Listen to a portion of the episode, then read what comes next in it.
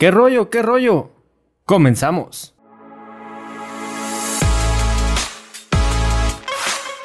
Esto es Invitado.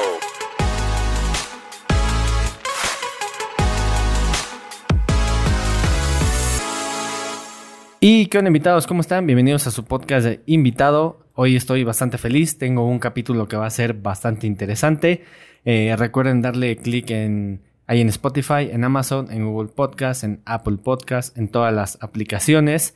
Y hoy estoy con Pedro Núñez Vite. Eh, él fue torero, eh, ahora está en la política, bastante interesante. Amigo, ¿cómo estás? Qué gusto tenerte aquí en el, en el podcast. Armando, muchas gracias. No, pues el gusto es mío para poder platicar de todo lo que quieras platicar. que, que, no haya censura, ¿no? Eso es lo, lo, interesante. Pues sí, la apertura, ¿no? Yo creo que el querer ocultar cosas, pues es engañarse también a uno mismo. Entonces, la plática totalmente abierta. Qué chido, la neta es que está bastante bien. ¿Alguna vez quise entrevistar a un amigo que está en la política? Y me dijo, no, no puedo ir porque estoy en este partido y no nos permiten hablar. Y me preocupé un poco porque dije, ¿dónde está entonces la, pues esa libertad de expresión, ¿no? Pues sí, en teoría debe, debería ser que cuando estás en política, pues tienes que ser disruptivo, ¿no? O sea, no, no puedes ir con la bandera de la libertad y de los derechos que cualquier partido político puede pregonar y sepas que hay censura adentro, ¿no? Que no te permitan hablar de ciertos temas. Pero aunque sea el nivel que sea, ¿no? O sea, aunque seas como el presidente de, de ese partido político, pues tú deberías de tener esa libertad de, de poder hablar en algún medio, ¿no? Sí, digo, de, de, desafortunadamente existe y es parte de la historia de México las líneas políticas, ¿no? Tú vas a hablar de esto, vas a decir esto y esta es la postura. Pero pues es ahí donde ya ha habido una revolución con la forma en la que también jóvenes están haciendo política. Es, ok, bueno, pues, tú traes tu línea, pero esta es mi ideología y si te parece y si no, pues mira, yo puedo seguir haciendo política en otro lado donde sí me den cabida mi expresión. ¿Alguna vez te han censurado o tratado de censurar? Tratado de censurar, sí. Okay. Marcado líneas muy puntuales, sí. Claro, estaba yo en un partido histórico de México en el cual se marcan mucho las líneas, ¿no? Es muy eh, marcada, valga la redundancia, la, la postura que tienes que tener, a lo mejor como líder juvenil, como líder de un sector, como líder de esto, como líder del otro. Entonces te van marcando tus líneas y hay mucha grilla interna que eso también genera esas, esas líneas, ¿no? O sea, tú no puedes decir, es que el candidato tal es el mejor. A lo mejor sí es el mejor, pero si es antagónico al grupo político que perteneces en ese partido político, pues no lo puedes decir. Eso es lo que ha desgastado a esos grandes partidos. Partiendo de ahí, yo creo que hay, hay posturas nuevas de los jóvenes, de la gente que está cansada de la vieja política, de la gente que ha hecho la política tradicional de las líneas, las ceremonias, esas, este, con unas investiduras y galas impresionantes, ¿no? O sea, la política, pues todos somos humanos, todos somos pueblo, todos somos gente que transitamos sobre la misma calle y no por el hecho que tú seas en algún momento diputado, presidente de un partido, presidente de la república, no vas a transitar sobre esa calle, ¿no? O sea, los cargos se acaban. Lo que trasciende es el recuerdo que dejas en el espacio que ocupaste. Sí, es verdad. Estoy totalmente de acuerdo. Sí, yo, yo creo que debería de haber más apertura hacia los medios por parte de los mismos partidos políticos, porque si bien yo creo que hay partidos que llevan muchísimos años y de repente como que ya no existe, ¿no? O sea, de, por ejemplo, un, el caso del PRI ya cuántas gobernaturas tiene, ¿no? O sea, es ya nulo, o sea, realmente el PRI está como que, yo lo siento como que está hundido y como que no sé si pueda levantarse. O sea, lo veo así como que, híjole, bien complejo la, la situación de esos amigos. pues sí, mira, mi formación fue como priista. Ok. Y ya que mencionaste el partido, yo lo dije partido histórico, pues ya vamos a hablar bien, ¿no? Mi formación fue como priista, pero ¿por qué como priista? A ver, vamos a partir del hecho de que, ¿cuál es el origen de mi familia? Mi familia viene de Hidalgo, por parte de mi mamá, eh, políticos, personajes históricos como el general Felipe Ángeles, toda esa línea por parte de la familia materna. Yo, como comentabas al principio, yo estaba pues totalmente desvinculado del tema político. Porque por la parte de la familia de mi papá, pues es una persona que es empresario, tiene sus aficiones, en este caso la tauromaquia, a mí de niño me llevaban, me llamó la atención y yo, mi, mi niñez, mi adolescencia y parte de mi adultez joven la dediqué a la tauromaquia. Cuando me retiro, pues me metí a estudiar la carrera de Derecho y la carrera de Derecho va muy pegada con la política. ¿Qué ocurre ahí? De las primeras incursiones que yo tuve en política fue precisamente en la campaña de Enrique Peña Nieto. Me voy a Jalisco, soy coordinador. Primero estaba como asistente del coordinador de propaganda de la campaña presidencial de Peña Nieto en Jalisco. De ahí viene un cambio a los 20 días. Las campañas son vertiginosas, o sea, los tiempos son impresionantes. Pero son jornadas muy largas. Muy largas, o sea, no duermes. Son tres meses de que no duermes, no medio comes, medio descansas. Y eso siendo staff, o sea, siendo equipo operativo. ¿Y te pagan o te dicen, no, hasta ver si ganamos? Depende. Mira, ahí depende mucho, pues, con quién vayas, ¿no? Vamos a ser claros. Muchas veces te pueden poner en, una función, te dan una remuneración y en la otra, pues sí te dicen, si quedamos, ahí está el puesto. Si no quedamos, pues gracias por la cooperación y vestirte los colores del partido, ¿no? Eh, digo, es muy común, sobre todo con los jóvenes. A los jóvenes los, los, tratan mucho de, échale ganas, mira, el candidato va, va súper bien y vamos a ganar y esto y el otro. Y los chavos se emocionan, se ponen la camiseta y cuando no ganan, pues, chavo, pues síguele síguele chambeando, ¿no? Entonces. Los que no vieron este, aquí Jime, porque nos está aquí acompañando, dice que eso está muy mal, por no decir otra Entonces, eso es lo que pasa. Entonces te digo, esa fue mi primera incursión. Entonces yo estaba como asistente del coordinador de propaganda de la campaña presidencial en Jalisco. De ahí hablo con el coordinador general o sea, se, divide en una estructura. Hay un coordinador general nacional, que en ese entonces era Luis Videgaray, que después fue secretario de, Hacienda y... En el de Peña Nieto, ¿no? Y de Relaciones Exteriores. Él era el coordinador de campaña general de Enrique Peña Nieto. Y de ahí cada estado tenía su coordinador general. En este caso, me manda a llamar el, el coordinador general de Jalisco. Me dice, oye, ¿sabes qué? Necesito que te vayas a la coordinación de campaña permanente a coordinar todas las brigadas universitarias de Jalisco de la campaña de Peña Nieto. O sea, era una chambota. Súper chamba, porque era evento, evento, eh, diario. O sea, diario se tenían, no sé, a lo mejor en todo el estado, en coordinación con las campañas municipales, las diputaciones locales, las diputaciones federales, los senadores y el presidente de la República. Yo creo que entre todos esos llegábamos a tener a lo mejor hasta 300 eventos diarios porque son 125 municipios en Jalisco. Pues tú multiplícale un evento por cada candidato, más los eventos dobles que llegaban a tener algunos candidatos, estás hablando de 300 eventos diarios. Más o menos.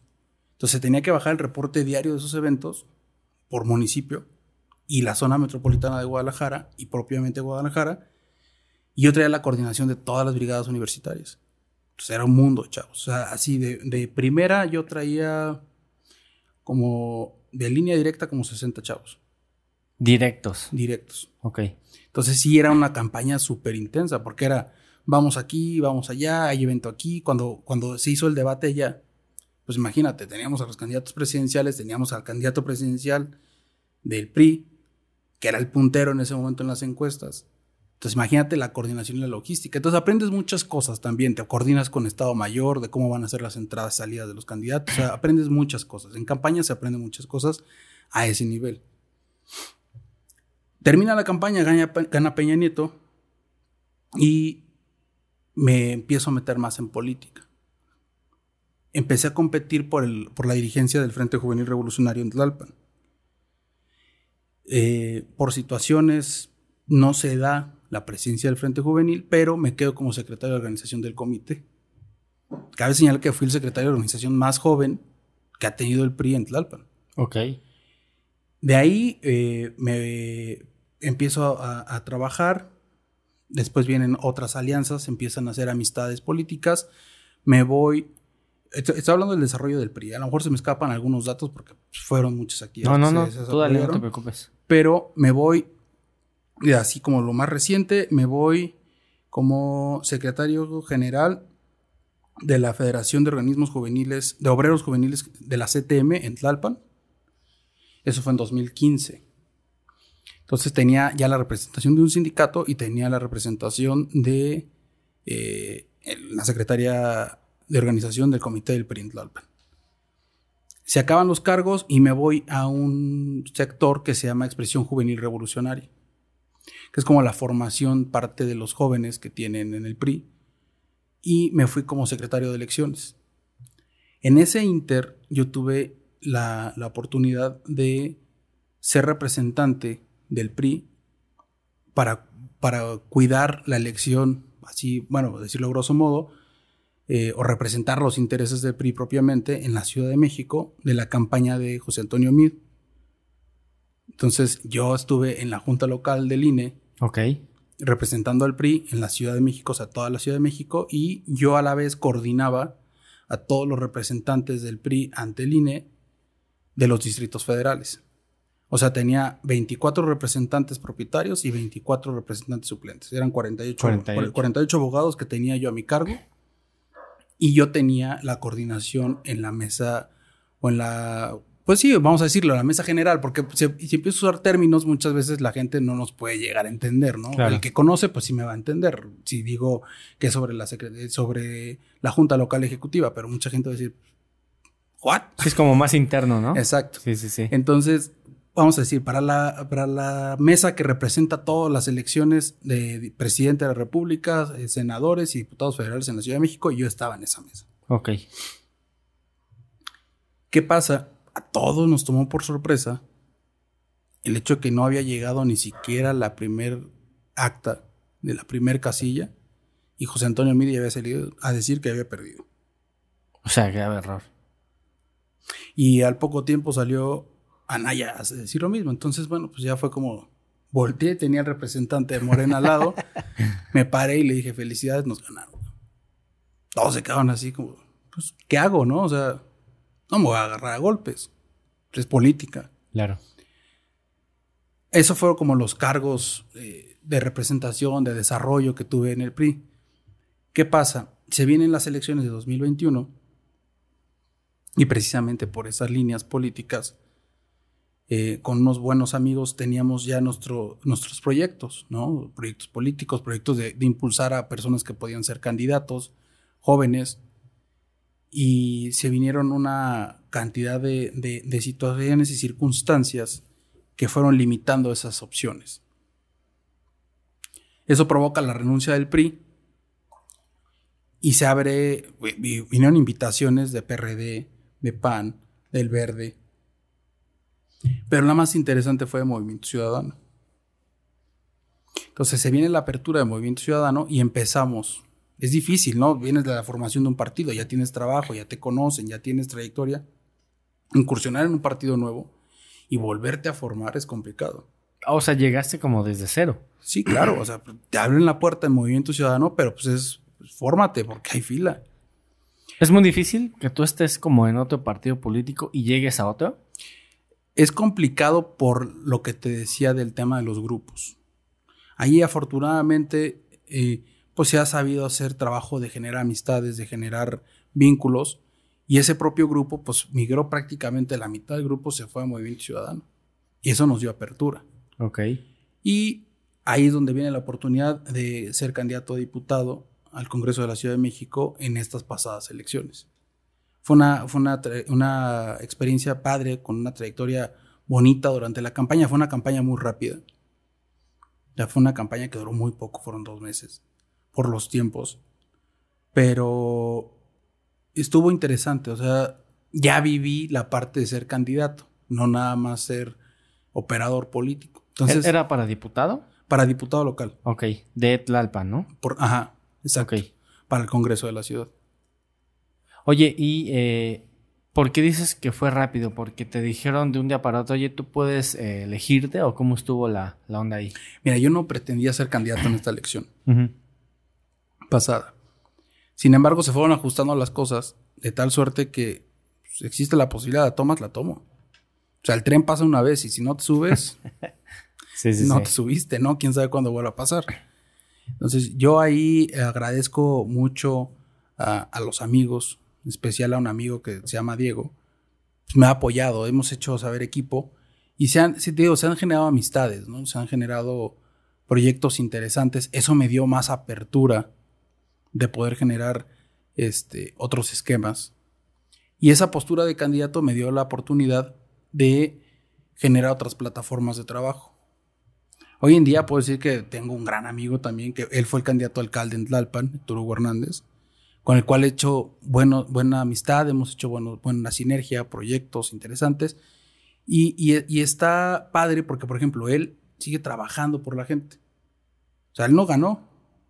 Él tiene su chamba particular. Oye, pero lo- los, los políticos que no ganan y siguen ayudando a la gente, ¿el mismo partido les da dinero o, o es de sus... ellos ponen de su bolsa o cómo está ahí la- la movida? Mira, hay una frase en política que dice que político pobre, pobre político. se necesita mucho recurso.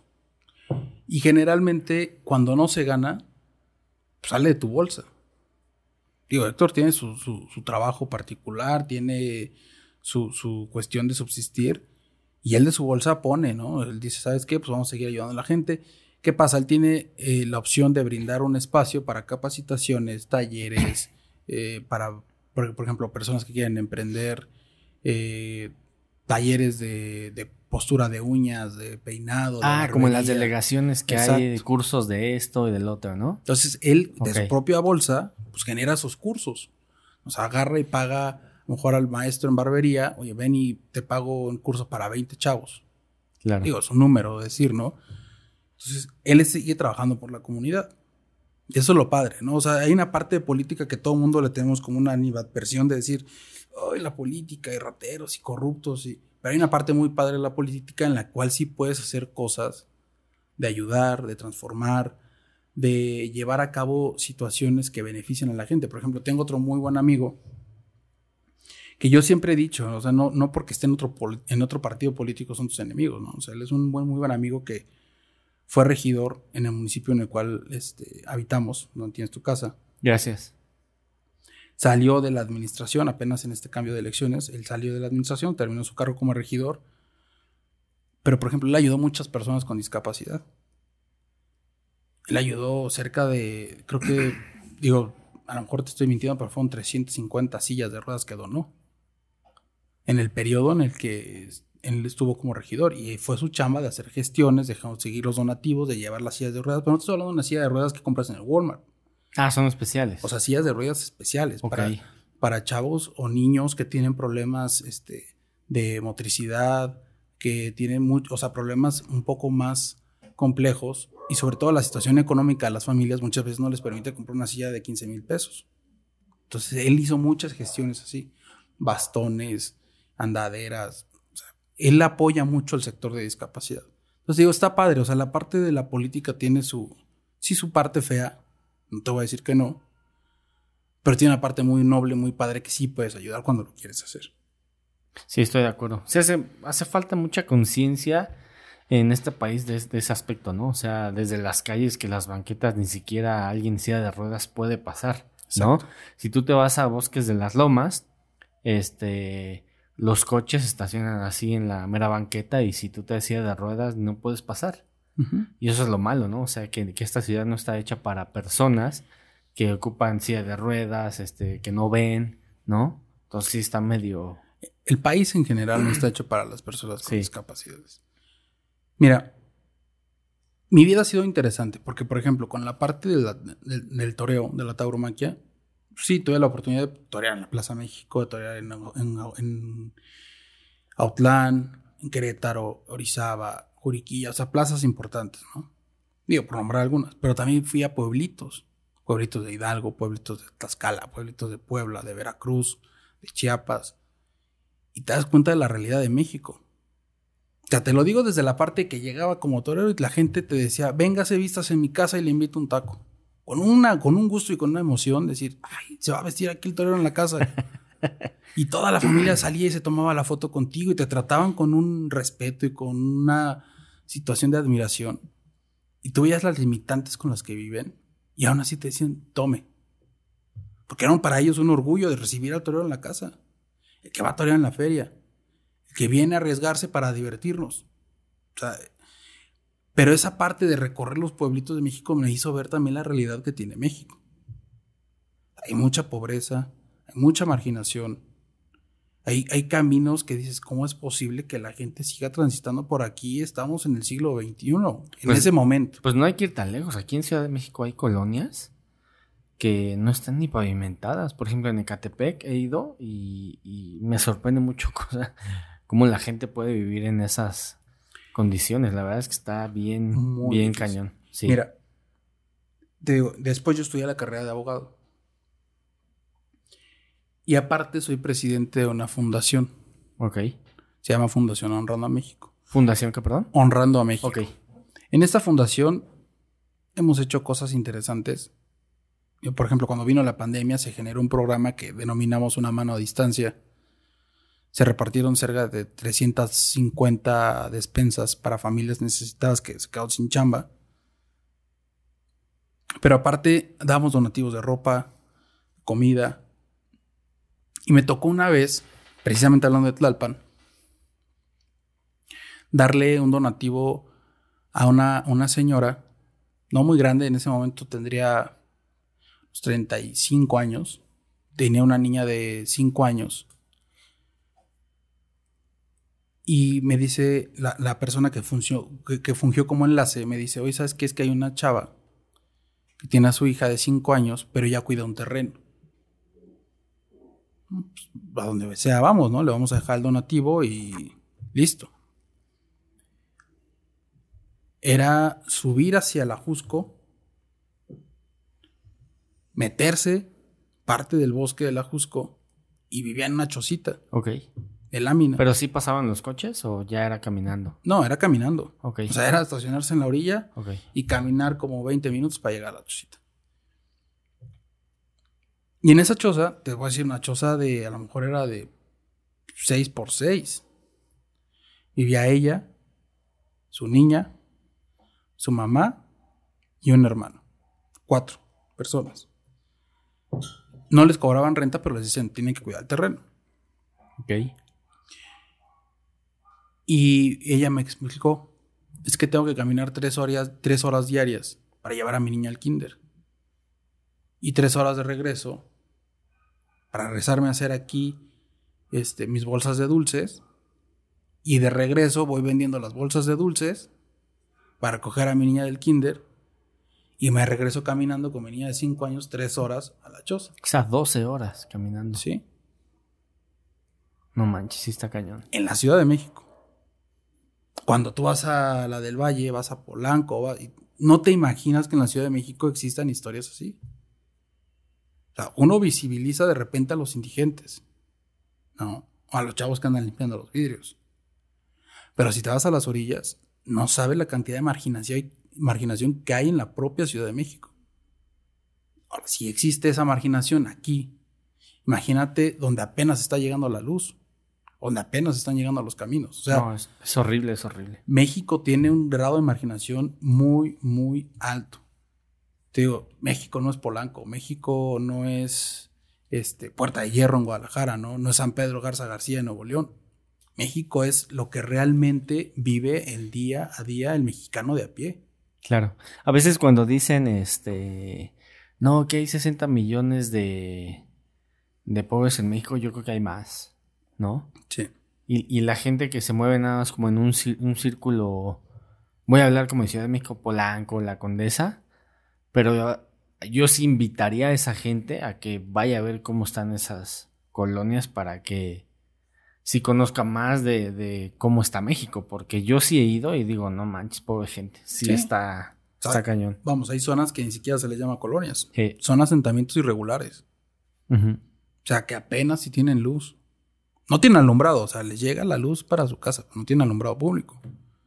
Entonces te encuentras con esas, con esas situaciones en la ciudad. Y si de verdad quieres hacer un cambio, pues dices, nos falta muchísimo para eliminar ese- esa brecha entre tener acceso lo más simple, abrir la llave y que te salga agua. O sea, hoy hay gente en Iztapalapa que pasa tiempo sin agua, ¿no? Imagínate en las zonas altas. Sí. Naucalpan hasta arriba. Sí, O sea, sí, sí. Hay, o sea, hay zonas donde si no llega con pipa, no hay agua. Y vienen problemas como los que tuvo la administración pasada de Tlalpan, que no le pagaba a los piperos. Los piperos se manifestaban, no trabajaban y la gente sin agua. No puedes decir, en México sigue habiendo reparto de agua en pipa. Sí, no, está muy cañón, la neta. ¿Qué, qué tiene que tener un político en, el, en, el, en, este, en estos tiempos para poder tratar de hacer algo? ¿No? Porque a lo mejor ya no basta con el decirlo bonito, porque ya muchas veces la gente ya se da cuenta, ¿no? O sea, ya está como muy... Pues ya está, el discurso ya está de más, ¿no? Yo creo que lo primordial es un sentido de desprendimiento. Yo creo que no se puede hacer política si te gusta lo caro. Te va a ganar la ambición. A todos nos gusta vivir bien. Claro. A lo bueno cualquiera se acostumbra. Pero hay límites. Creo que el sexenio pasado nos demostró que la corrupción daña muchísimo a México. O sea, no puede existir gente como el exgobernador de Veracruz, que se robó miles de millones de pesos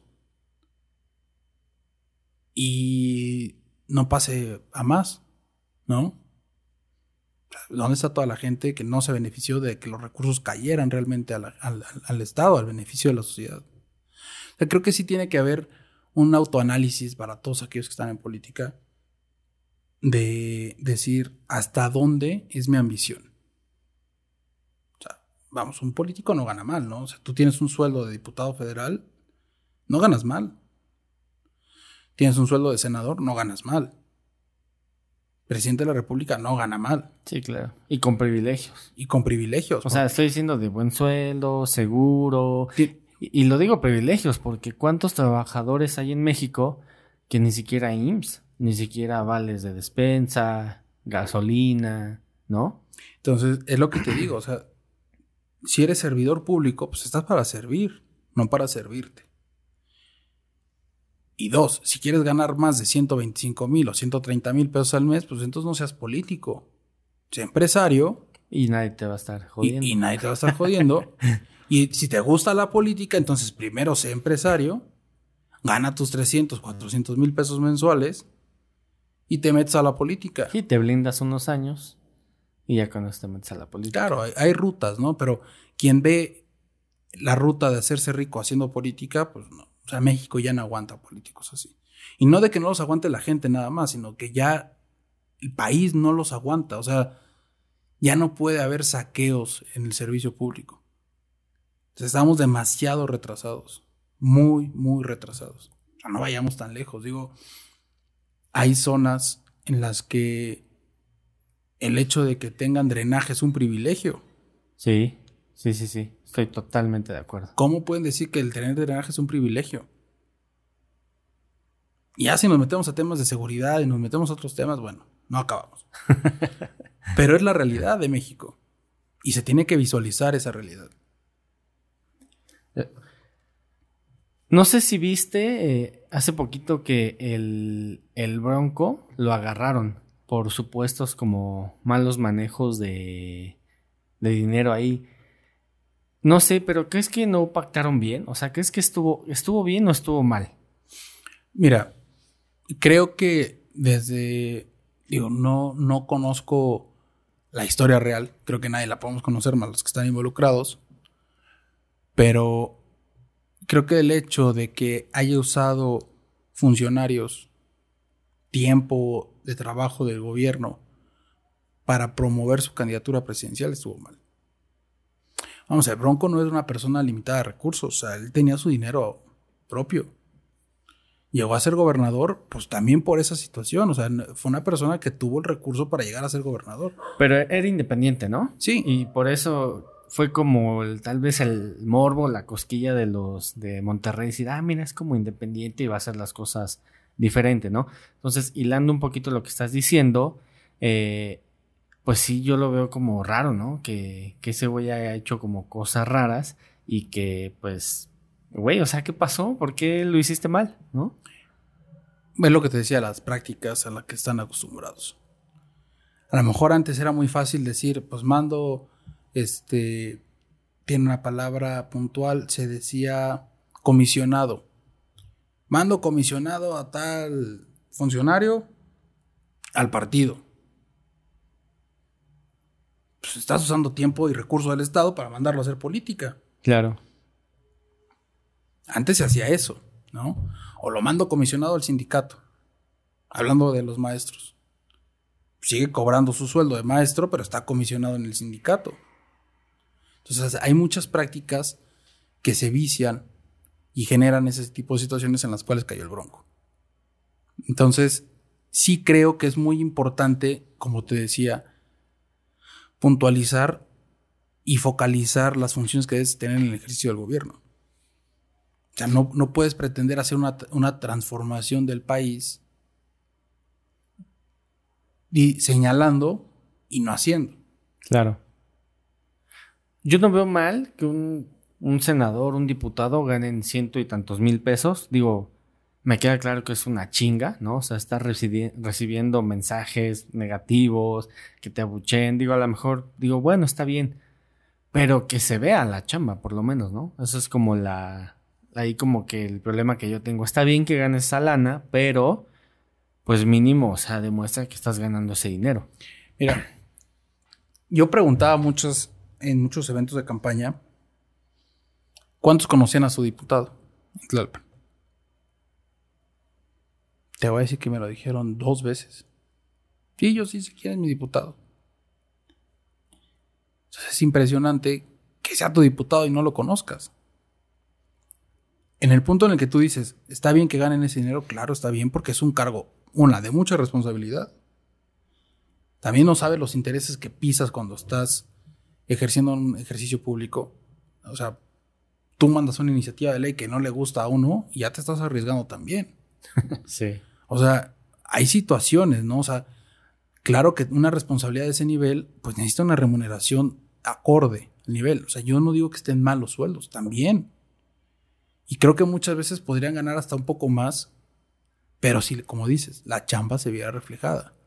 Porque el grueso de los representantes en los congresos, en las cámaras, pues muchas veces ni sus luces. O sea, tú- yo creo que tú le preguntas a la gente cuál es la función de un diputado, no te la saben decir. Y hay diputados que ni siquiera saben cuál es su función. Sí, sí, sí, sí. O sea, desde ahí tiene que haber un tema de profesionalización en el ejercicio público. Mira, la Constitución dice que cualquiera puede ser, puede votar y ser votado. Está bien. Se violaría un derecho a que cualquiera pueda aspirar a un cargo de elección popular. Pero ahí la responsabilidad debe ser de los partidos, de postular a sus mejores personas. Y no por compadrazgos, y no por compromisos, y no por conveniencia. Y no es por, por demeritar a las personas que a lo mejor no, no tengan una licenciatura, que puede ser lo mínimo que puedas tener ahora. Claro. Pero vas a hacer leyes. Sí, vas a ayudar a cambiar un país. O sea, dicen, es que para eso están los asesores. Pues sí, están los asesores. Pero el que da la cara es el diputado. Y el que tiene que tener el entendimiento y el discernimiento es el diputado. Porque un asesor le puede mandar una estructura de reforma de ley buenísima, Pero si ese güey no le entiende. pero si este güey no le entiende y dice, ah, no, pues está padre, ahorita la subo al pleno, ¿no? Pero si no sabe lo que está diciendo y de pura chiripa se la aprueban, o sea, ¿me explico? ¿Por qué los asesores no son diputados? ¿Les conviene? No, bueno, porque hay funciones, ¿no? Es como, eh, puede ser el presidente de una empresa y tienes tu grupo de asesores de cómo manejar la empresa. No hablo de las empresas grandes. Entonces, sí puede haber ahí un, un- un tema de que muchos asesores llegan a, a tener un- una candidatura y llegan a ser diputados, senadores o gobernadores. Claro. Pero tienes que saber qué haces. Te, te lo repito, o sea, si muchas veces el propio diputado no sabe ni cuál es la función ni los alcances de ser diputado, ¿qué podemos esperar que la gente le exige? Sí, ¿no? Y muchas veces a mí me ha tocado ver algunas campañas en las que el diputado dice, y lo vamos a meter a la cárcel. Le vamos a cortar las manos. Le vamos a cortar las manos, ¿no? A ver, espérate. Entiende que hay una separación de poderes. No puedes llegar a un acto público y decir, yo lo voy a meter a la cárcel. No, a ver, espérate, güey. No, no es por ahí. Está el poder legislativo, el poder ejecutivo y el poder judicial. Lo que sí puedes decir es, voy a meter las denuncias correspondientes para que se esclarezca el delito o la presunción del delito tal. Y desde mi puesto no va a haber corrup- Eso ya te marca una línea diferente, pero ¿qué pasa? Prefieren el discurso demagógico al discurso realista. Claro. Es que a veces la, la gen- la- los políticos piensan que diciendo el 100% de la verdad no se van a quedar, ¿no? No darían, no conseguirían ese voto. Yo, yo así lo siento.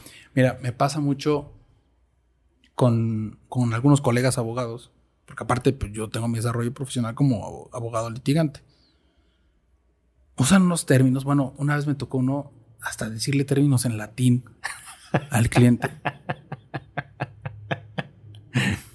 Terminando la asesoría, le dije, oye, ¿crees que te entendió? No, pues es que para eso somos abogados. Le digo, no, no, no, no, a ver. Aquí podemos hablar como sea, ¿verdad? Sí. Le dije, déjate de mamadas, güey. De términos mamadores. O sea, ¿para qué le hablas en latín, mamón? Háblale lo que, como te va a entender. Claro. ¿De qué le sirve que le hables en latín? Para que crea que es un gran abogado, güey, demuéstralo en el juicio. No en términos en latín. Es lo mismo en política. Háblale al pueblo como habla el pueblo. Y no vayamos tan lejos, ¿eh? Tenemos un habitante en Palacio que así habla. ¿Y por qué tiene ese conecte con la gente? Porque es muy del pueblo, ¿no? Porque es el pueblo.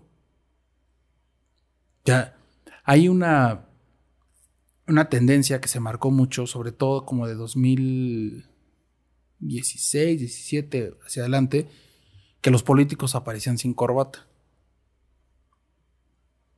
Más o menos. Ok.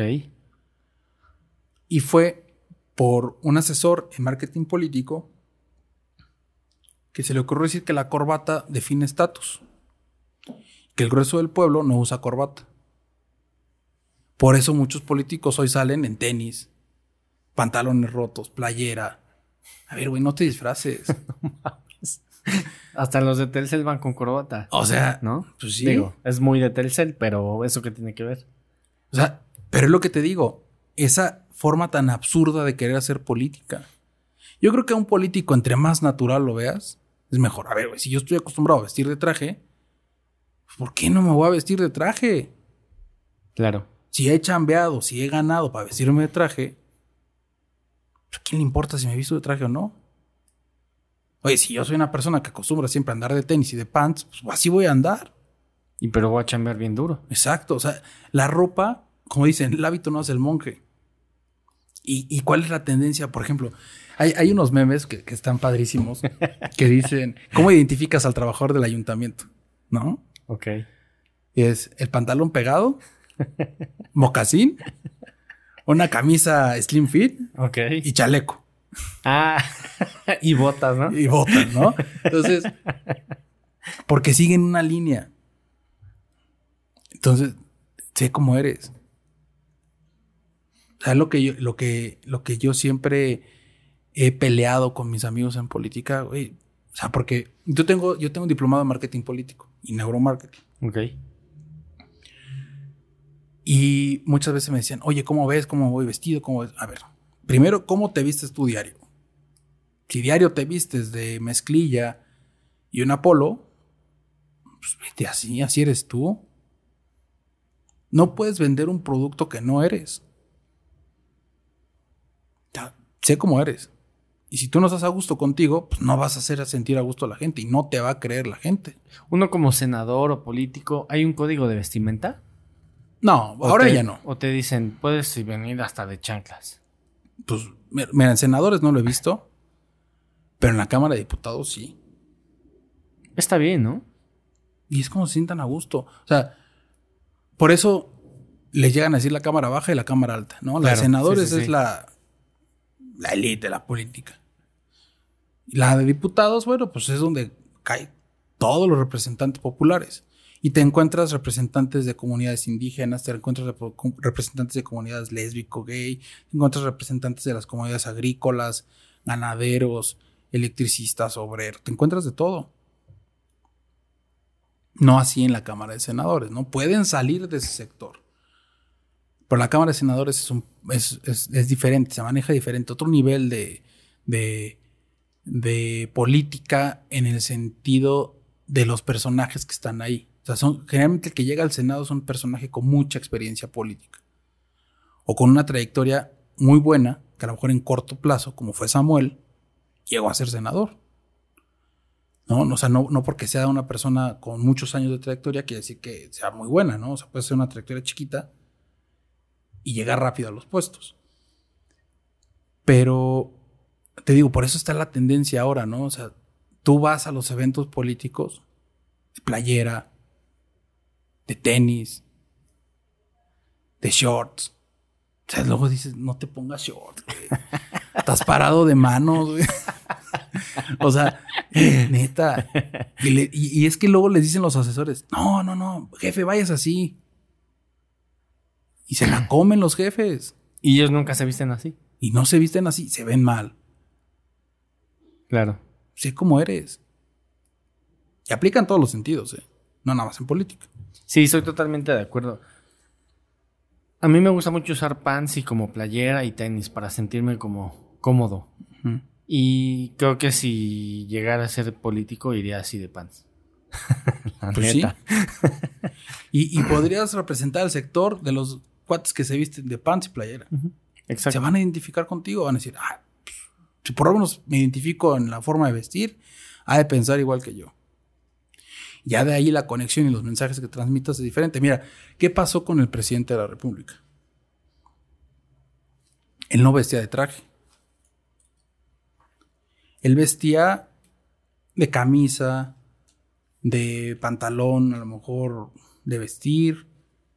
O sea, más relajado su, su vestimenta.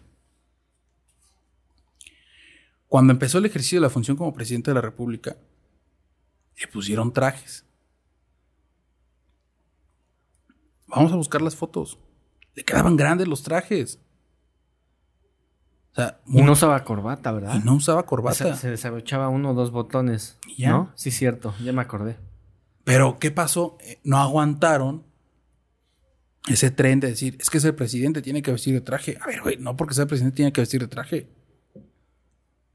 Hay eventos en los que requiere la seriedad y la seriedad depende del respeto que le des a las personas que asisten al evento. De ahí el, el hecho de que te vistas de cierta forma con códigos de vestimenta para un evento. Pero no por eso te tienes que vestir diario de traje.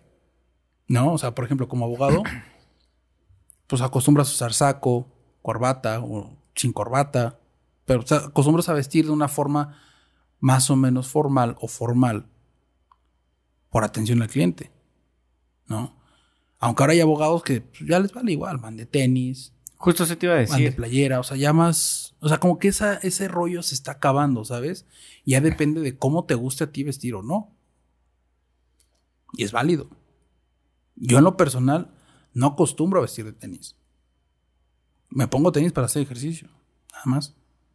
Y de ahí me cambio y ando a lo mejor así como ando ahorita, con un polo, un pantalón casual, zapatos para el día a día, ¿no? Y si voy a juzgado, si voy a esto, si voy al otro, pues a lo mejor si me pongo camisa, me pongo corbata, me pongo, o sea, pero depende de la ocasión. Algo que vaya con tu estilo. Exacto. ¿Crees que eso le quita identidad a la persona? Yo creo que sí. Porque entonces le estás robando su esencia. Le estás quitando su forma de ser. Y lo que decías, esas líneas marcadas que te digan, ah, es que porque eres de tal partido tienes que vestir así. No ha pasado. Antes sí, pasaba mucho. Hasta las mismas mamás. Decían, ¿cómo que estás de pants? Ponte algo bien. Y te digo, es un fondo de sociedad. Mira, ¿qué pasa? Eh, a mí algo que me disgusta mucho, soy muy franco, es el hecho de que muchos partidos se cuelguen del tema feminista. Se cuelgan en el tema feminista en el sentido de que dicen, bueno, ya hasta la propia ley lo dice así. El 50% de candidaturas tiene que ser para mujeres. Ok, les abriste la puerta a las mujeres a acceder a un cargo público. Hoy en su mayoría la Cámara está representada por mujeres. están las estadísticas. Son más mujeres que hombres de representantes populares. Pero ¿qué me molesta a los partidos? Que no usen la meritocracia.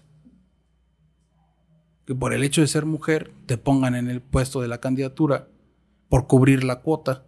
Eso también es violencia de género. Sí, claro. Y es un hecho de, pues, no me importa si eres inteligente o no, eres mujer y vas a estar en el puesto. ¿Sabes? Ese tipo de cosas es lo que se tiene que ir afinando en la política pública de México y de ahí incluir a todos los sectores, a las personas discapacitadas, a las personas eh, con preferencia sexual diferente, a las mujeres, a los hombres, a los jóvenes, porque cada sector tiene su necesidad pero que parta desde la meritocracia. No por el hecho de que porque eres mujer o porque eres una persona con una preferencia sexual diferente, tienes que cubrir una cuota. Entonces eres un número, eres un objeto, no eres una persona que vale por la capacidad de representar ese sector. Sí, estás quedando bien ante los medios para decir, lo estamos haciendo bien, miren. Exacto. Sí, estoy totalmente. Entonces sí, sí nos falta mucho en México todavía de visibilizar, sensibilizar y empatizar con toda la gente. Pero es que también yo creo que la sociedad está muy enajenada en el lenguaje inclusivo. Digo, yo no sé si está bien o está mal, pero creo que hay cosas más importantes que decir todes, hijes, ¿no? No está mal, lo, lo, estoy diciendo, pero creo que hay cosas más importantes para ya poder después hacer eso inclusivo, lo que es el lenguaje. Mira, yo estoy en contra del lenguaje inclusivo. O sea, no puedes desvirtuar un lenguaje por simular una inclusión. La inclusión parte desde el respeto que le tienes que tener a las personas. No el cambiar una vocal te va a incluir o no te va a incluir en el respeto. Digo, partiendo de ahí siendo realistas, ¿no? O sea, porque no porque digan todes, toda la gente ya va a respetar a todos los y no va a haber géneros, ¿no? Muy respetable en el sentido de que quien lo quiera hacer, pues que lo haga. Yo no lo comparto. Pero ¿qué pasa? que entonces respétalo realmente a la persona. No porque yo a ella me refiera con el sinónimo de ella, eh, parte de que ya no le tengo respeto. No. O sea, hay que ser inclusivos en la parte del respeto. O porque me digan él, yo me voy a sentir excluido. Ah, es que me está haciendo a un lado porque me dice él y no me dice ella. ¿no? Son, cosas sin sentido.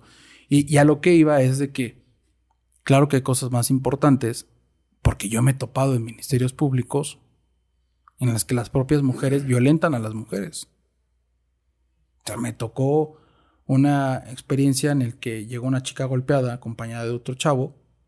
Me estaba atendiendo una licenciada del Ministerio Público.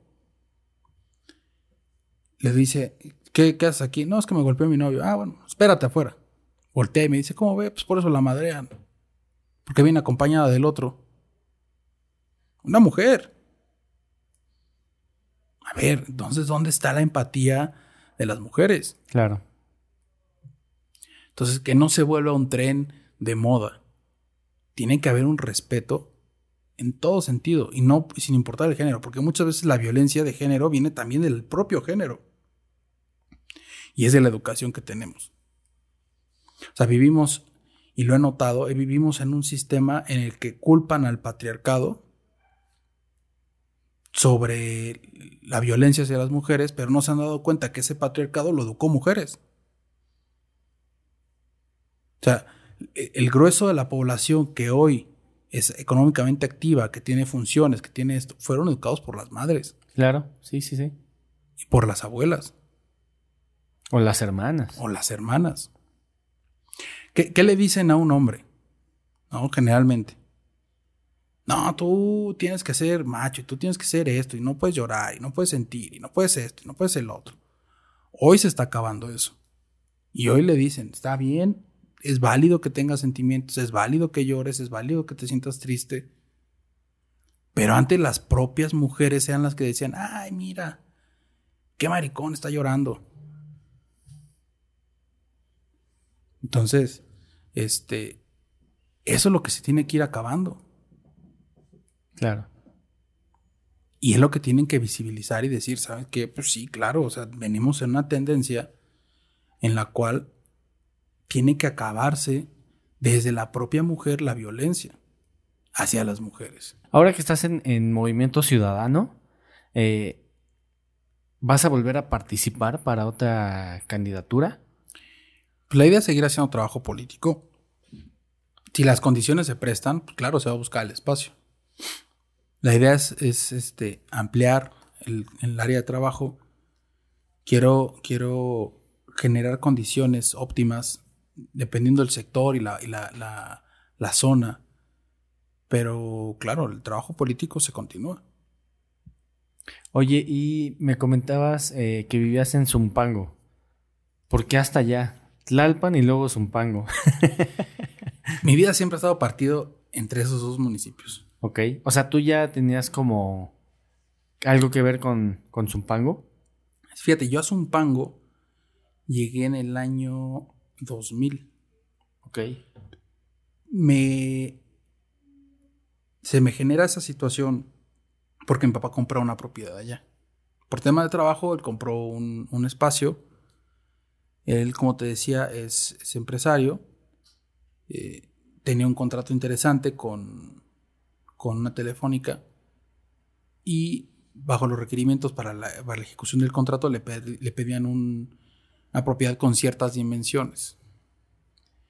La encontró en aquella zona, la compra y al final ese proyecto se cambió, se modificó, no se dio y ¿qué optó mi papá? Pues decir, pues voy a hacer una plaza de toros. Entonces hace la plaza de toros y desde entonces se empezó a trabajar muy de la mano con con el ayuntamiento, con los gobiernos que estaban en ese momento.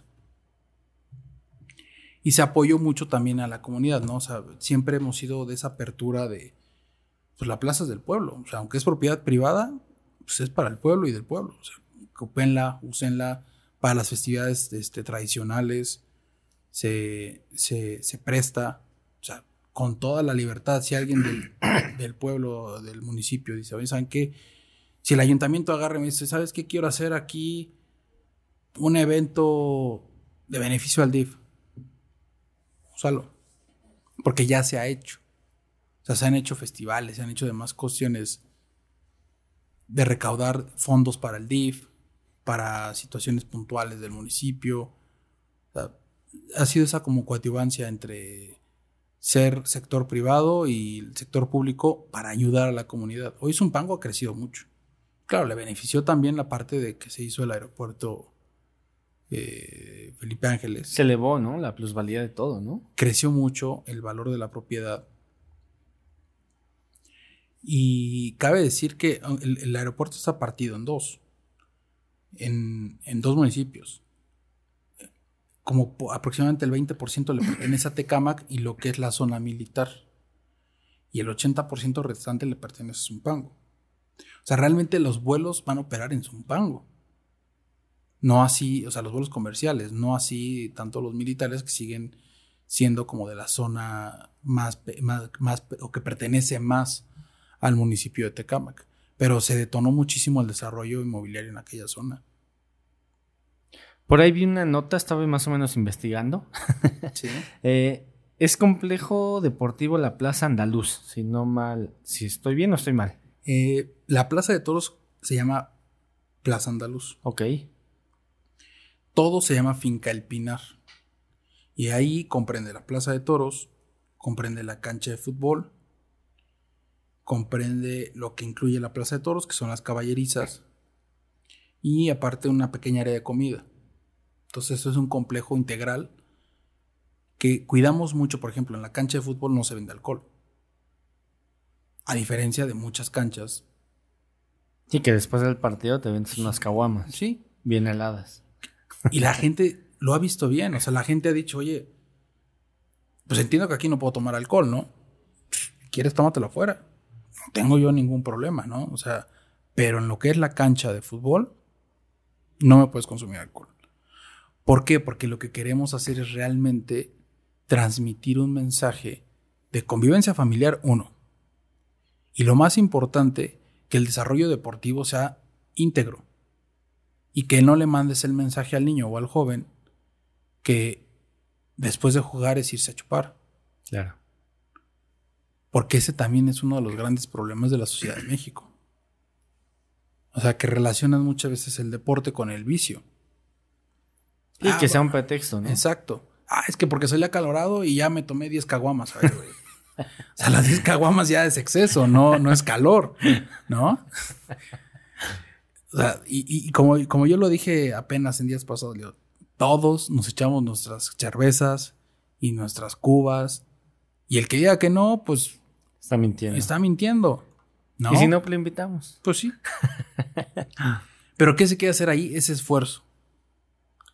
Claro, para con nosotros sería muy fácil decir, sí, vamos a vender alcohol y vamos a vender esto y lo otro, por el tema del dinero.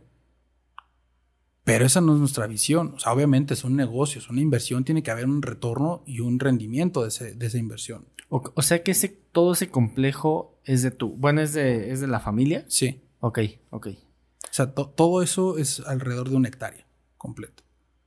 Entonces, la mayor parte lo ocupa la Plaza de Toros, que es lo más grande. Y eh, al fondo es donde se hizo la cancha de fútbol. Digo, tampoco es una cancha pequeña, estamos hablando casi de 900 metros cuadrados de, de- de superficie de juego. Entonces, te digo, lo que se hace ahí es el esfuerzo de fomentar el deporte, pero en su parte más pura del deporte. Claro. Ya si los papás se quieren ir a tomar la cerveza afuera, pues ya es afuera, pero que entonces los niños empiecen a diferenciar que es termino y me voy a otra área si yo me quiero ir a tomar, ¿no? O quiero seguir la fiesta, o quiero ir a celebrar, porque también es válido, puedes ganar un torneo y te dan ganas de irte a celebrar con el equipo.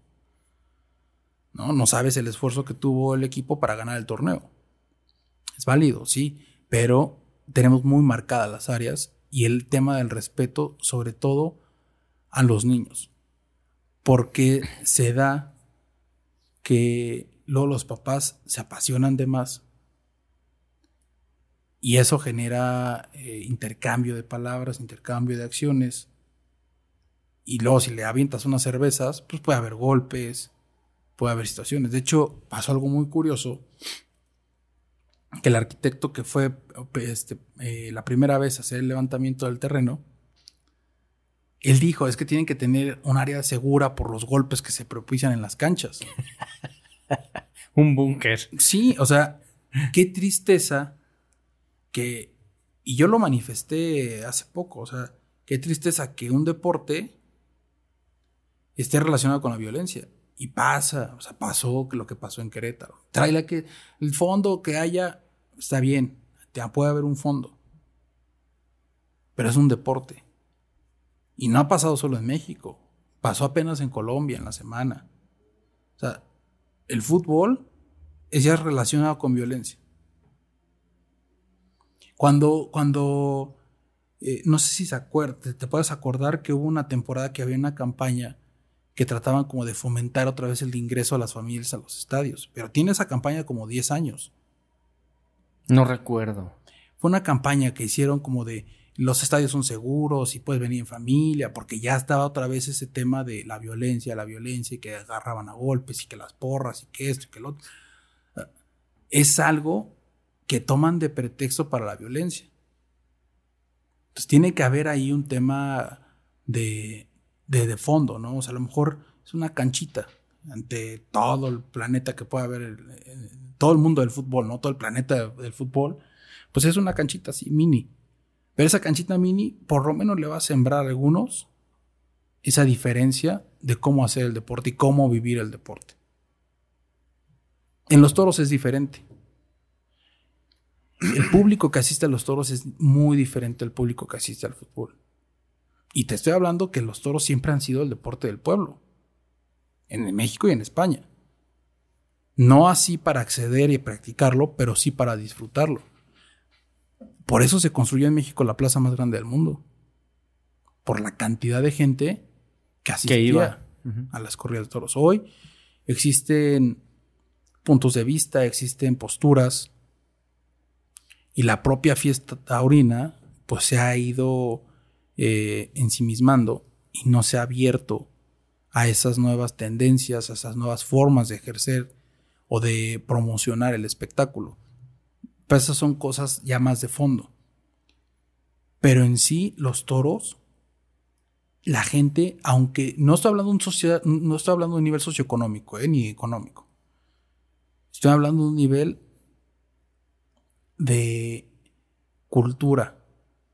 Porque una persona que asiste a la corrida de toros no asiste con la idea de agarrarse a golpes. Es como disfrutar, ¿no?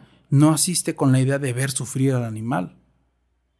No asiste con la idea de, ay, este se lo va a chingar. No. O sea, el público que asiste a los toros asiste con la idea de, ojalá los toros funcionen y podamos ver una gran corrida de toros hoy todos y salgamos disfrutando de la plaza. ¿Cuántas, digo, y, no, ha pasado, ¿eh? Pero son pocas las veces en las que se han visto peleas en una plaza de toros. Y es porque se desató la... Y digo, esas pasiones ya no pasan. Pero sucedía que o le echaba todo el público la bronca al torero y se hacía un relajo. O había un mano a mano entre dos toreros y los partidarios de uno y de otro se calentaban y... Pero ¿qué es lo primero que hacía? La policía vas para afuera. Fíjate, en Arroyo cuidan mucho eso. En Arroyo no les permiten chiflar. O sea, hablo cuando hay una, un, festejo taurino, no les permiten chiflar, no les permiten gritar, no les permiten aventar bronca. Al primer aficionado que aviente bronca, le avientan a la policía y lo sacan. Entonces la gente se comporta. Y a mí me tocó estar junto a Pepe Arroyo, que en ese entonces era el administrador, cuando Don Chucho por el radio le decía, sáquenme ese cabrón. Para mantener el orden. Para mantener el orden. A mí me tocó estar junto, escuchar el radio, sáquenme ese cabrón, no voy a dejar que chifle en mi plaza. ¿Tú cómo llegas a la tauromaquia? O sea, ¿cómo inicias en ese mundo? La vida. Mira, mi papá siempre fue aficionado y me llevaba de niño. Y se, les hacía como un juego, ¿no? Como el. Eh, pues vamos a comprarle el capotito, vamos a comprarle las cositas de juguete y tal. Pues yo me la creí. Y me metieron a jugar fútbol para que se me olvidara el tema de los toros, porque yo estaba, insiste, insiste, insiste, que yo quería ser torero. Me meten a la América. Ya, con esto se le va a olvidar. Todos los niños quieren jugar fútbol. Que sea como todos los niños. Este niño está loco. Tiene que ser igual a todos. me meten al fútbol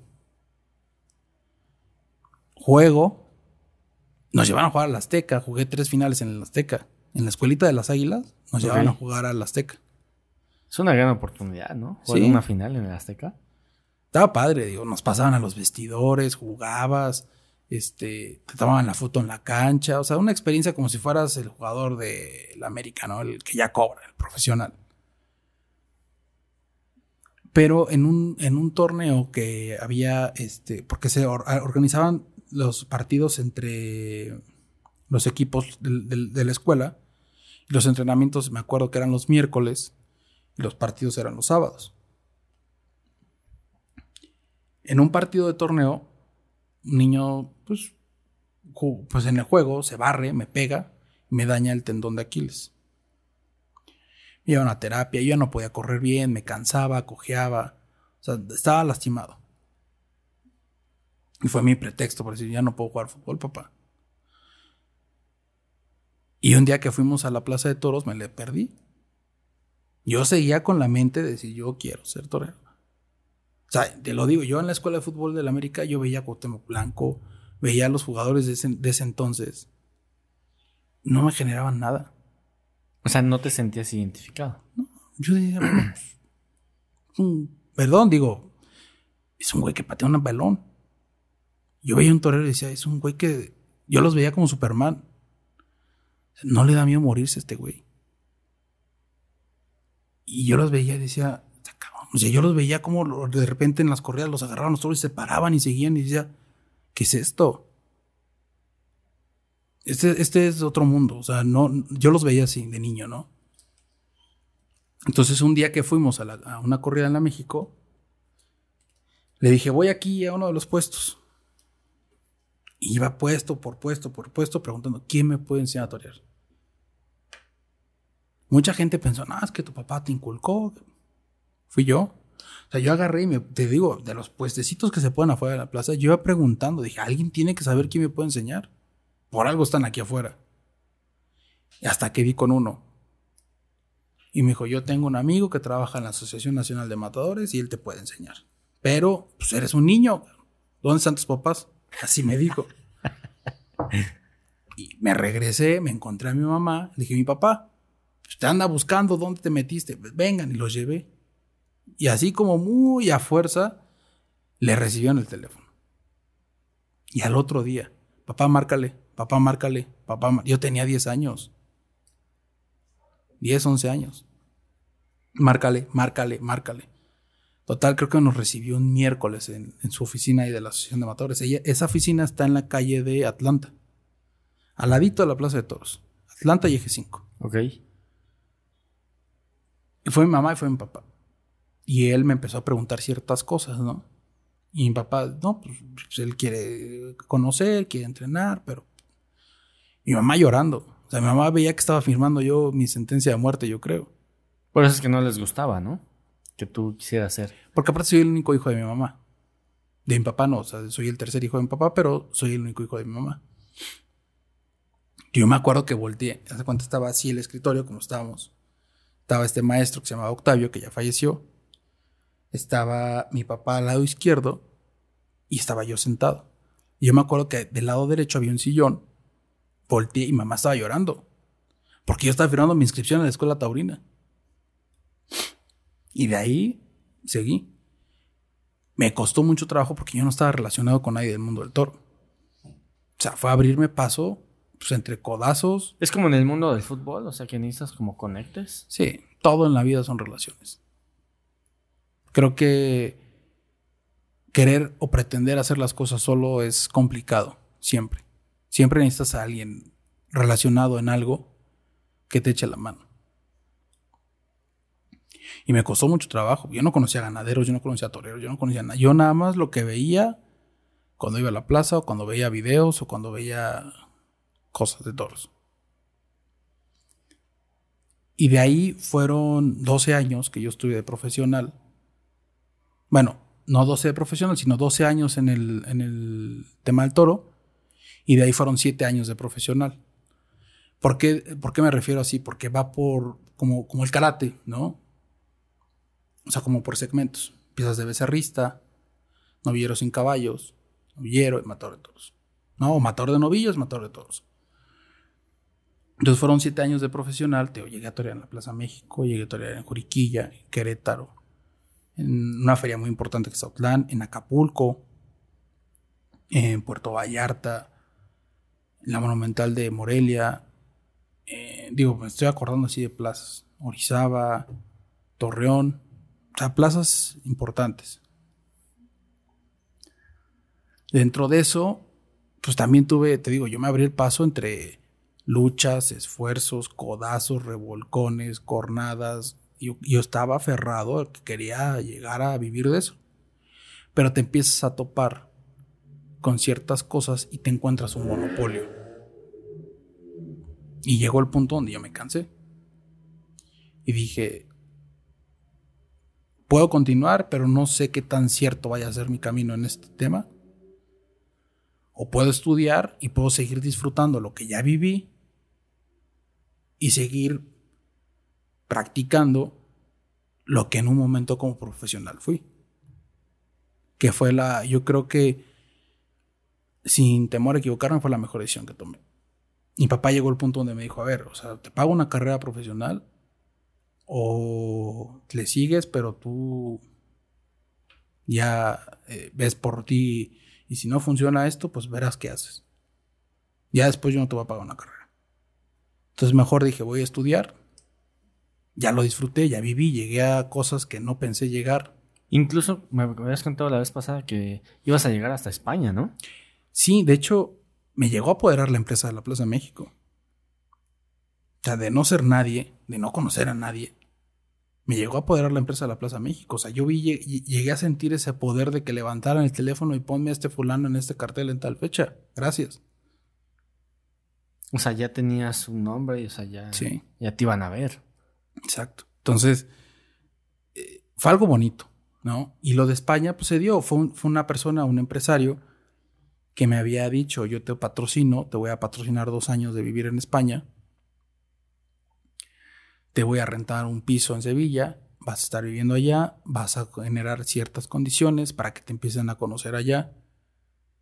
Pero el tema fue eh, lo económico. O sea, él me dice, la inversión va a ser de tanto, me iba a dar un sueldo mensual de dos mil euros,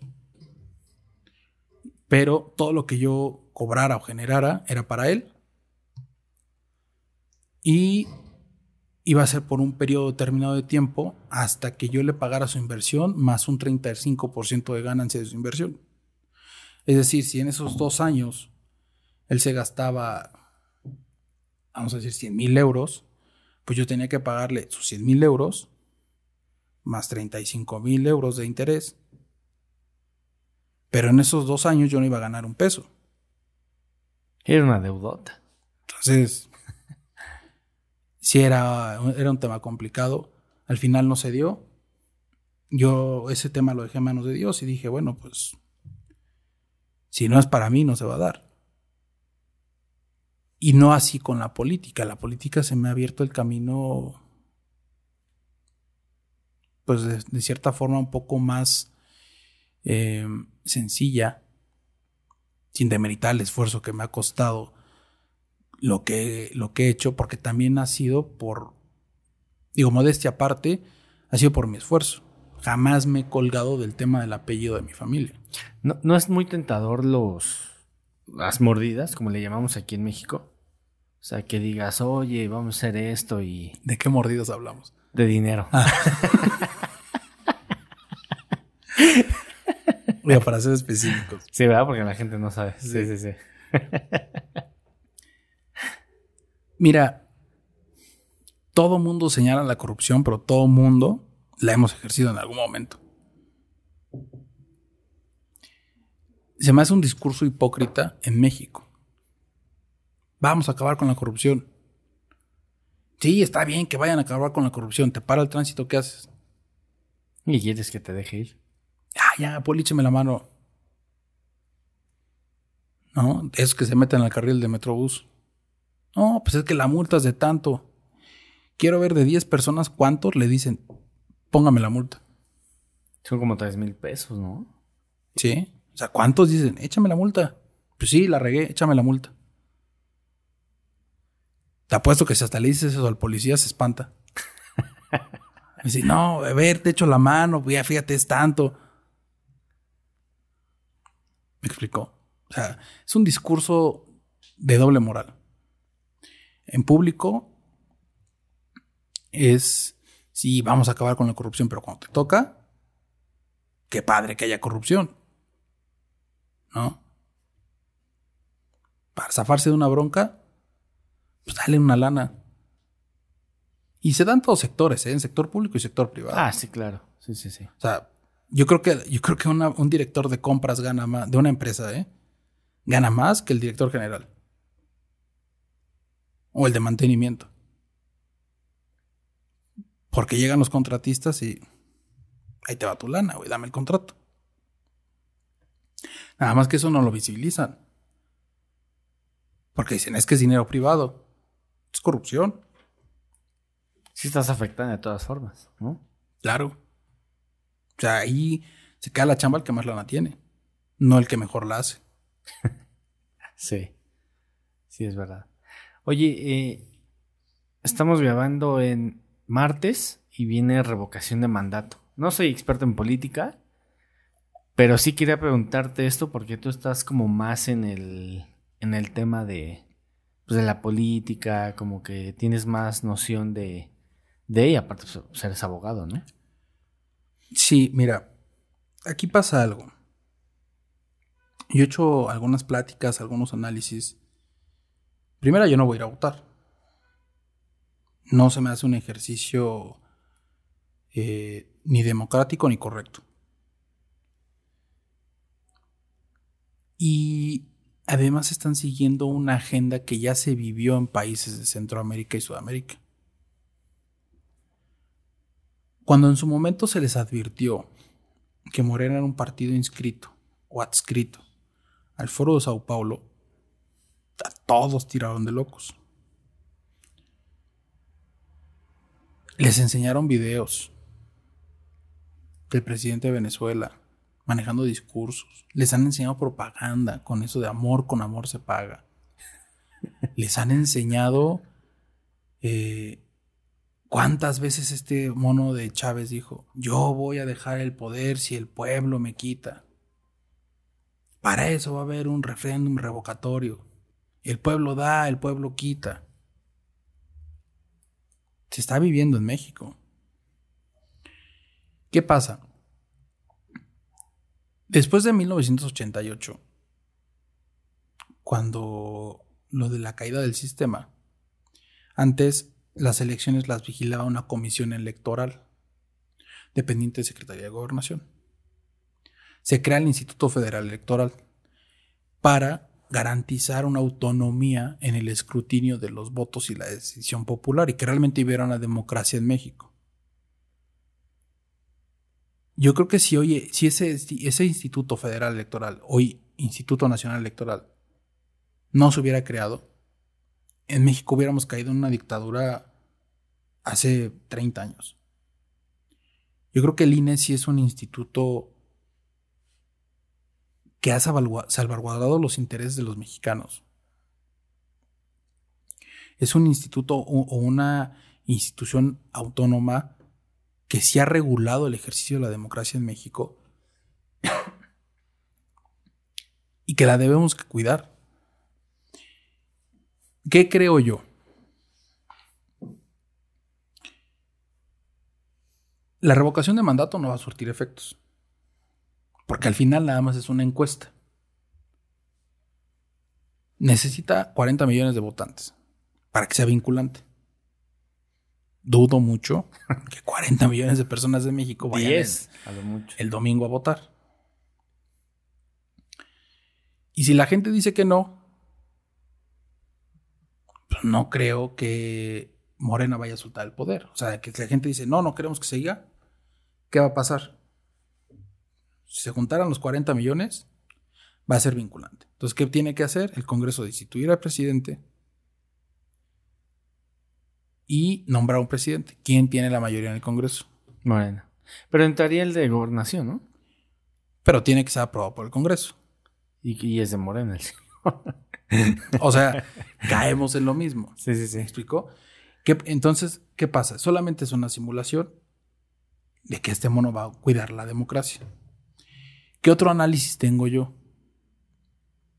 Que realmente esto es un ejercicio que está abriendo una puerta para que él después pueda quitar y poner presidentes. Él sabe perfectamente que en México no le van a tolerar una dictadura o una permanencia más de seis años. o sea, eso no va a pasar. No va a pasar simplemente porque tenemos al inquisidor más grande del mundo en la frontera norte. Ah, eh, sabemos perfectamente que Estados Unidos busca y caza a todos los que quieren de estabilizar las democracias en los países. Dudo mucho que a Estados Unidos le convenga tener un país que no ejerza ya la democracia. Y que aparte de todo eso pertenece al Foro de Sao Paulo, que trae las, las tendencias, ideas comunistas y socialistas. Entonces, ¿cuál es el otro análisis que tengo yo? antes de empezar a cantinflear, es que esto es abrir la puerta para que él pueda poner y quitar presidentes a su antojo cuando se vaya. ¿Qué pasa?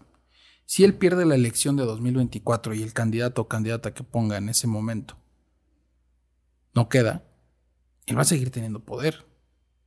¿Por qué? Porque tiene eh, mucho vínculo con la gente todavía.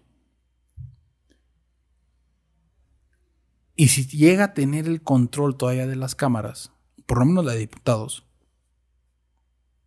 va a solicitarse y haga una revocación de mandato a través de los diputados. Y ahí sí los lo pueden quitar. Y ahí sí lo pueden quitar. Entonces, él va a querer seguir controlando a México. Ese es el análisis que tengo yo. De ahí a que, este mono se permanezca, perdón, que el presidente permanezca en el poder por más del periodo constitucional, no va a pasar. No te preocupes, este podcast no es patrocinado por nadie, así que podemos decir lo que sea. Entonces, eh, yo siento que no va a pasar. No va a llegar más de, de los seis años, o sea, no, no, los va a superar. Él sabe perfectamente que se acaba su periodo y se va. Pero esto es simular. Es, como la venta del avión, que no fue venta, que fue rifa, que, que no fue rifa, que ahora es renta. Así que ya lo pudieron rentar, ¿no? Exacto. Entonces, ya tengo a la primera clienta que voy a rentarle el avión para una fiesta. Al fin lo tenemos cerquita, ahí en Santa Lucía. O sea, cualquiera lo puede rentar. Sí, pues fue lo que anunció. Dijo que una agencia de viajes, algo así, ¿no? Que iba a poder rentar. O sea, ve, los grados de ridiculez que estamos llegando a México. A ver, a la gente le manejó un discurso de odio. Eres pobre porque el rico es rico. Y eres pobre porque el rico te hace más pobre. Y yo soy el que te va a rescatar. Y las grandes males del país han sido los gobiernos neoliberales. Hoy vivimos una recesión, sí, venimos de una pandemia. Pero que no hubo ayuda. No hubo ninguna ayuda. Yo veía otros países y decía, ay, ¿por qué no soy francés? Oye. Alemán. ¿Por qué no hubo estímulos fiscales? ¿Y por qué vas a ahorcar al empresario que es el que mueve la economía del, del país? Apretó tanto a las clases medias que las clases medias tronaron. ¿Cuánta gente de clase media perdió su empresa, perdió su inversión, perdió su patrimonio? Y hoy hay más pobres porque dejaron de ser clase media. Que es un escaloncito, ¿eh? O sea. En eh, México es. Sí, es así. de que seas de. Como de las escaleras que barre el señor presidente, ¿no? Con la corrupción, así de chiquitas. Entonces, sí es complicado. Sí vivimos en un estado en el que la demagogia es lo preponderante en los discursos la evasión de las respuestas. Estaba viendo un video del secretario de Gobernación el cual le dicen, oiga secretario, si usó un, avión de la Guardia Nacional para promover. No, no, tengo prisa, tengo prisa, ya me voy. Eso pasó ayer, domingo. O sea, ¿qué tenía que hacer un avión de la Guardia Nacional el presidente de Morena, el secretario de Gobernación, un senador de Morena y otro político? para un evento de promoción de la revocación de mandato. Desconozco que estén haciendo fondo. Y que se está gastando mucho dinero porque el INE cuánto tuvo que poner, ¿no? Luego he visto espectaculares con lo de revocación de mandato. Y se están brincando las leyes por las rodillas. Yo no estoy de acuerdo con la revocación de mandato. Digo, y, y no sé, tal vez estoy mal, pero sí deberíamos de ejercer ese, ese, ese voto. O sea, digo, cada quien es libre de hacerlo, pero, hijo, la verdad es que a mí me duele el dinero que se está gastando en imprimir tantas boletas. O sea, ¿qué va a pasar con esas boletas? ¿Las van a reutilizar o qué va a pasar? Pues yo creo que las van a reciclar. Porque es un mundo de, de papel, cuánto se le tiene que pagar a la gente que esté ahí. Es un ejercicio absurdo, te digo. es un ejercicio. claro, estoy totalmente de acuerdo. En el que la gente tiene que hacer conciencia que este gobierno tiene prioridades y una de ellas no es la gente. Este gobierno prioriza eh, la imagen presidencial pero no prioriza a los niños con cáncer. Prioriza tapar la mansión de Houston, pero no prioriza la violencia que hay en México.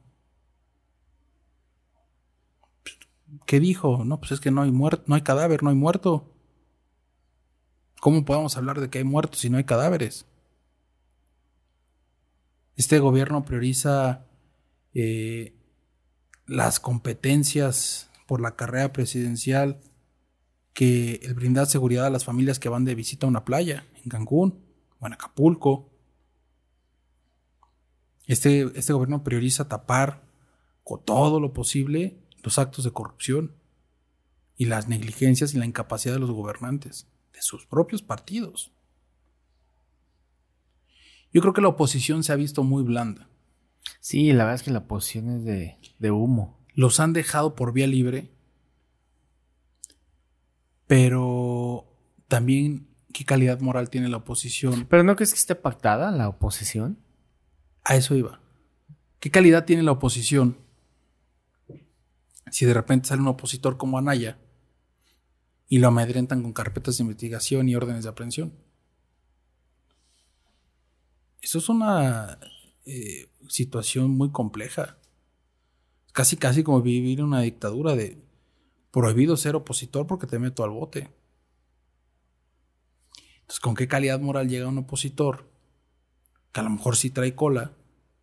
Y si me lo pongo al brinco me va a tocar a mí. Mejor, mira, me la llevo suavecito. Y ya hasta que sean tiempos electorales algo a hablar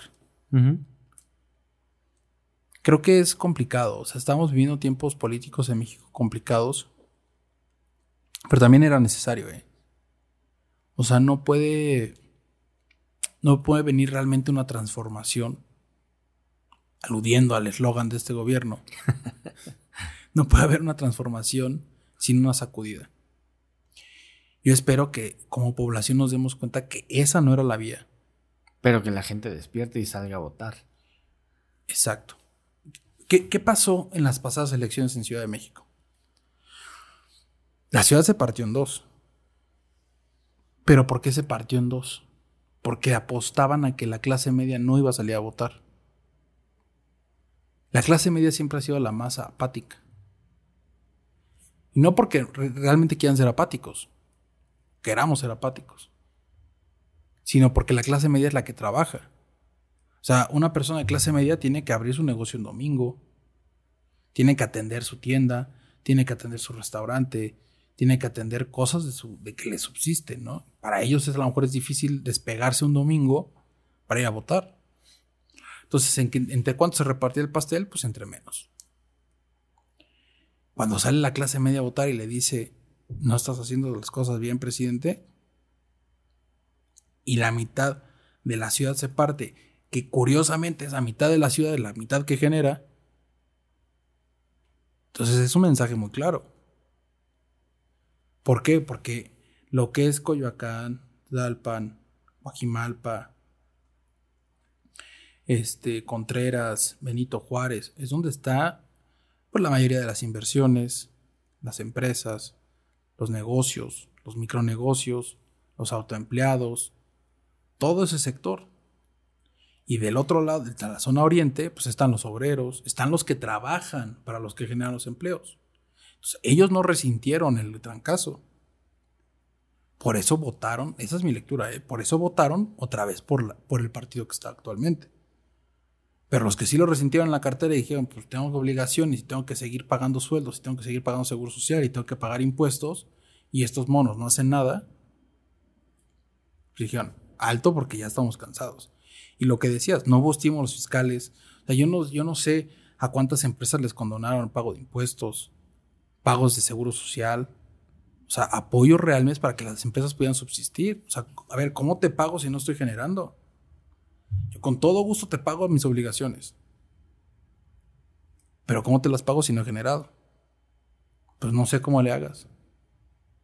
Pero me pagas. Y mira, y pasa algo en el Estado de México se vive una situación compleja. Porque es un gobierno priista en el Estado, pero en su mayoría son de Morena los municipios. Entonces hay un tema ahí complejísimo de cómo se manejan los gobiernos.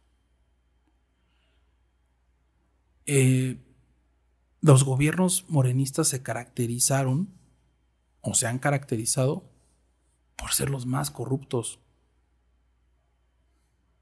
Te lo digo con, toda la experiencia de haber vivido en, un, en una alcaldía gobernada dos veces por Morena, como es la ¿Qué pasó con el Repsamen? ¿Qué pasó con el tema de, de la línea 12? ¿Qué pasó con temas sensibles que a la gente no le gusta hablar? Y los políticos se echan para atrás para decir, ah, no, espérate, esos temas no los vamos a tocar ahorita. No, ¿cómo no? Hay que hablarlos porque... O sea, ¿qué pasó con la señora Patricia Cebes que, no, que, que tuvo un subejercicio de millones de pesos de la alcaldía? ¿Y dónde, ¿Y dónde quedó todos los permisos que dieron para gasolineras? O sea, me explico, hay situaciones muy, muy complejas de fondo dices, o no, o combates la corrupción o no la combates. Pero no me vengas a decir con demagogia que vas a combatir la corrupción cuando por atrás vienes y me extorsionas y me pides 90 mil blocks de concreto. Y digo, 90 mil pesos de concreto y me pides 10 mil blocks. Te lo digo porque así le pasó a un productor de blocks. De una bloquera, ¿no? O a un comerciante que te piden 300 mil pesos anuales para dejarte operar. Y que utilicen las herramientas del Estado que están para servir y proteger a la, gente como medios de extorsión. Es complejo, ¿sabes? O sea, sí es, es una situación muy complicada en la cual México vive una doble moral. Por un lado, te ponen la pantalla del combate a la corrupción, pero por otro lado te están llegando a extorsionar. Y es que soy autoridad y me tienes que pagar. Entonces ya tienes que pagarle a la autoridad, pero, ay, ¿qué crees? También hay crimen organizado. Y el crimen organizado también y tienes que pagar. Porque si no te matan. Unos te cierran y otros te matan. ¿Qué haces? Sí, pues mejor cierras. Y ya dices. Me voy a vender paletas, ¿no? sí. O sea, es a lo que aspiran a hacer a la gente. Que no tenga aspiraciones. Por eso te dicen, con un par de zapatos tienes. No, cabrón. Si yo quiero trabajar para comprarle 10 pares de zapatos a mis hijos, yo me voy a romper la madre para comprarle 10 pares de zapatos a mis hijos. No me digas cuántos zapatos, cuántos pares de zapatos le tengo que dar a mi familia. No me digas si tengo que comprar carne o no tengo que comprar carne. Tu función es generar condiciones óptimas para que yo pueda salir a subsistir. Claro. Eso es lo que se tiene que hacer en política. Hablar con claridad y hablar con verdad. Iba a decir con otra palabra. con huevos. Sí. y es que lo que falta. Mira, a lo mejor he tenido eh, la oportunidad de, de, ostentar un cargo de candidatura, he estado a diputado, he estado en puestos de estrategia, de planeación, pero lo he vivido y soy mexicano. Y el día de mañana que yo transite por la calle no sé si me van a saltar. O no sé si porque vaya de vacaciones o vaya de negocio o vaya por trabajo al norte del país o al Estado de México o a Hidalgo o aquí en la propia Ciudad de México me toca una balacera y me maten. Y no va a decir, ay, él trabaja en la política, que no lo maten. Pues sí, no. A todo nos puede tocar igual. El otro día hacíamos burla de si vas a Cancún vas a pedir tu paquete Valén, tu paquete Exploten. ¿Qué paquete quieres? Sí. O sea, es complicado, es muy, muy complicado ya vivir en México. Es muy inseguro, ¿no? Muy, muy, muy inseguro. O sea, quienes somos padres vivimos una situación muy compleja ante el hecho de decir qué país va a vivir mi hijo después. Claro. Es que uno que, por ejemplo, que así cuando uno tiene hijos, sí te pones a pensar en muchas cosas, sobre todo la, la, seguridad. No sé si has visto un programa en, creo que es Japón, que se llama Mi primer eh, mandado es muy interesante. Niños de dos años van y hacen el mandado a un kilómetro de su casa, pero solos, o sea, solos. ¿Qué? O sea, las mamás lloran porque es como su primer mandado y este y dicen, "No, pues me da mucha nostalgia porque va a ser su primer mandado." Le dicen, "Vas a comprar esto y esto y esto", le dan el, el dinero, su bolsa y el niño va y camina de su casa hasta el hasta el supermercado.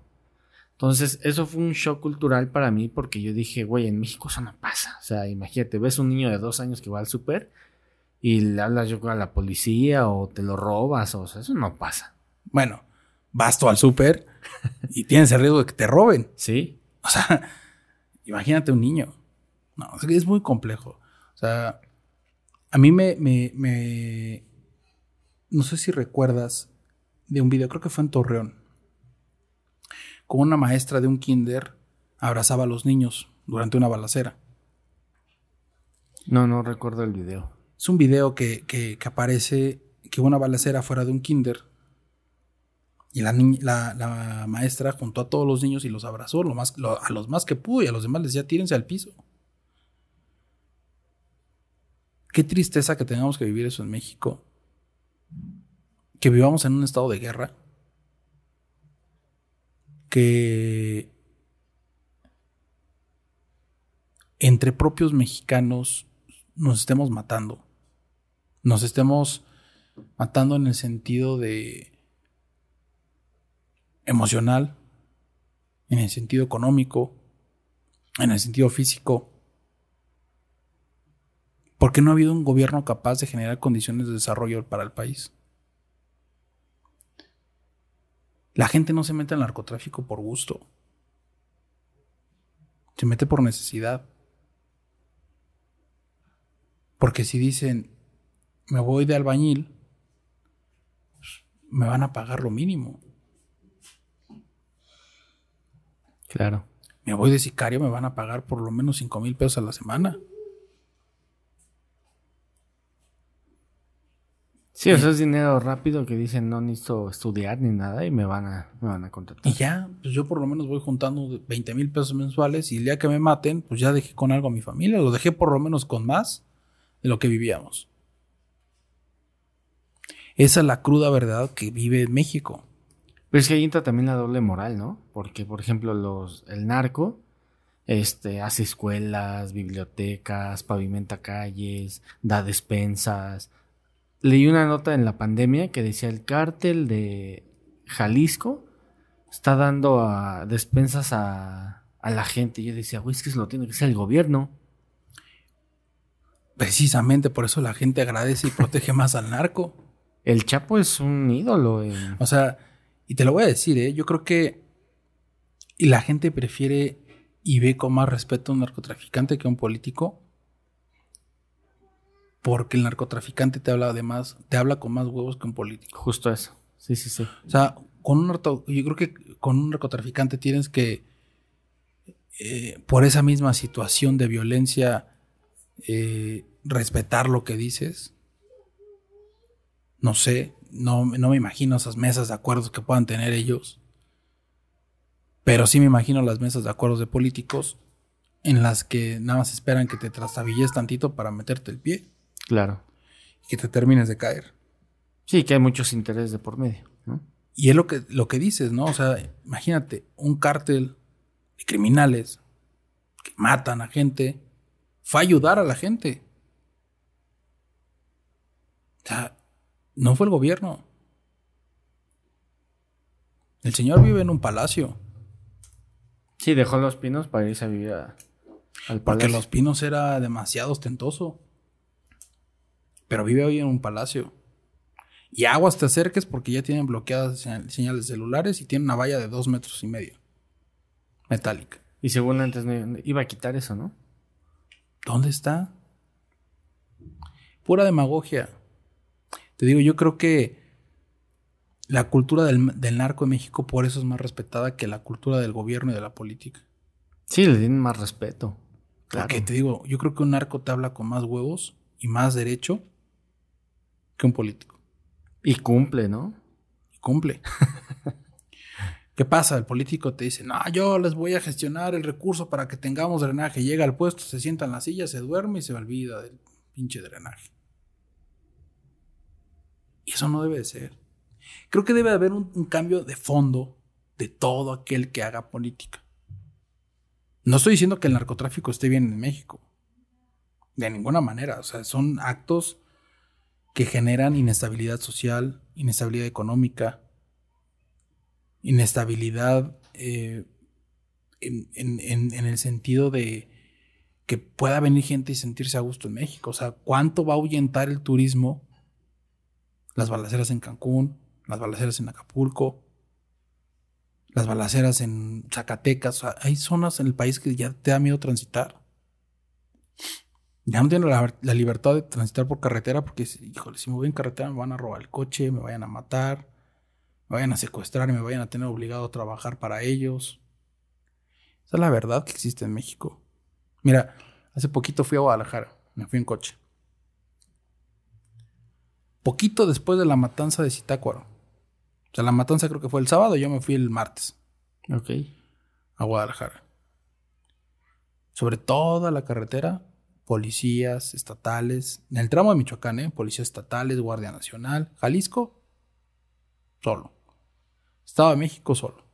Pero ese tramo de Michoacán, lleno de policías. ¿Por qué esperas a que haya un desmadre para poner a trabajar a los policías? Justo eso te iba a decir. Garantiza la seguridad en todo momento. Hay muchas cosas de fondo. Yo creo que sí nos falta mucho como sociedad, nos falta mucho como, como connacionales, nos falta mucho como gobierno, nos falta mucho como empresarios, nos falta mucho ser humanos en México. Se nos está olvidando qué es el ser humano realmente.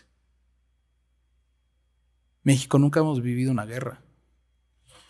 De repente vemos las imágenes que están pasando con la guerra de Rusia y Ucrania. ¿Cuánta gente perdió su patrimonio ya por completo? Sí, se te va la vida ahí. Y no es por el miedo a morir, porque todos nos vamos a morir. En algún punto. Tarde o temprano todos vamos a acabar igual. Pero es que mientras estemos en el viaje lo disfrutemos lo más que podamos. Y no vivamos con temor digamos, sí, me van a saltar, me van a robar, me van a extorsionar. Y ya no sé si son del narco o si son del gobierno. Eso es lo triste. Sí, ya no se puede confiar en nadie, ¿no? Oye, y en Zumpango que ya te vas a quedar ahí, este, aspiras a presidente municipal. Yo aspiro a ayudar a la gente. Ok. Desde la función, la posibilidad que se tenga es ayudar. Y te digo, para muestra un botón, ¿no? O sea, desde el hecho que queremos erradicar esa forma monopólica de manejar una cancha, en no vender bebidas alcohólicas dentro de la cancha, pues es empezar a hacer un cambio. Desde el hecho de que yo veo cómo ahí el negocio más grande es el alcohol y yo no quiero vender alcohol. Te lo digo, o sea, hay lugares que están repletos de gente por la venta de alcohol. Pero ¿a qué te, a qué te lleva el alcohol? A la droga, a otras cosas. O sea, los ambientes se empiezan a viciar demasiado. Desde el hecho que se quieren hacer las cosas diferentes, y te repito, no es por la ambición de ganar dinero, claro, tiene que haber una retribución, un rendimiento, tiene que haber una devolución de la inversión. El banco no me dice, ah, qué buena gente eres, te voy a perdonar el crédito que te di, ¿no? Bueno, fuera. O no me pagues la tarjeta de crédito porque eres un alma caritativa, cabrón. Hay que generar. Todos tenemos que generar dinero y ganar. Pero hay formas de ganarlo. Y aunque cueste trabajo, eso al final y a la postre te genera mayor satisfacción de decir, no me chinga nadie en el camino. ¿Sabes? O sea, no, no me imagino yo una, fortuna desmedida, sabiendo que a costa de ellos destruí vidas, jóvenes, o que le quité su patrimonio a la gente, ¿no? O sea, estando en el poder y porque yo soy el poderoso ahora me tienes que pagar tanto para que te deje trabajar, si no te cierro. Genera condiciones. Genera una estabilidad social para que la gente quiera invertir en el municipio. No extorsiones, no amedrentes. No, no lucres con la pobreza. Y no hagas más pobre al pobre para que tú seas más rico. Entonces, ¿a qué aspiro yo? Pues sí, ayudar. No sé si la vida después me haga presidente municipal, me haga diputado, me haga senador, me haga gobernador. ¿Sí te ves como presidente? Fíjate que nunca me, nunca me he visualizado como presidente del país. O sea, muchos en política dicen, sí, yo quiero llegar a ser presidente de la República. Yo no, ¿eh? Yo creo que si hablábamos así como de los sueños, lo más que me puedo visualizar es senador o secretario de Estado. Pero no sé a dónde me lleve la vida. Claro. Dicen, haz planes para que Dios se ría y deja que la vida te sorprenda. Entonces, te digo, yo creo que desde cualquier postura se puede ayudar, pero siempre hablando con claridad. Siempre hablando con honestidad y siempre sosteniendo lo que se dice. Y te repito, yo creo que lo más padre que podemos hacer para los niños, para los que vienen eh, atrás de nosotros, para los que te digo, los que somos padres, es dejarles un país en mejores condiciones que en el que estamos viviendo. Y eso depende de todos, no depende de un político. No depende de un presidente de la República. Depende de todos. Porque, pues sí puedes tener decisiones ejecutivas como un presidente. Puedes tener decisiones legislativas como diputado, como senador puedes tener decisiones este, judiciales como parte del sistema judicial, como juez o magistrado. Pero si un engrane no funciona bien, toda la máquina se para. tiene que haber un, un equilibrio entre todos y esa, y esa transformación real que tiene que haber en México tiene que partir de la base de la sociedad. Que el día de mañana el que llegue a ejercer la carrera de ingeniería, pues no por llevarse más dinero, compre materiales más baratos. Que aquel médico no engaña al paciente y le diga, este está gravísimo y tengo que hacerle 10 estudios. Que aquel abogado no lleve asuntos y los vote. Todo eso va cambiando a la sociedad es un fondo poco a poco, poco a poco. No, no, no va a haber un cambio. En seis años México no va a cambiar. No, no, no. No, son muchos años. La neta. Y la transformación la tenemos que hacer nosotros. No un señor que viva en un palacio.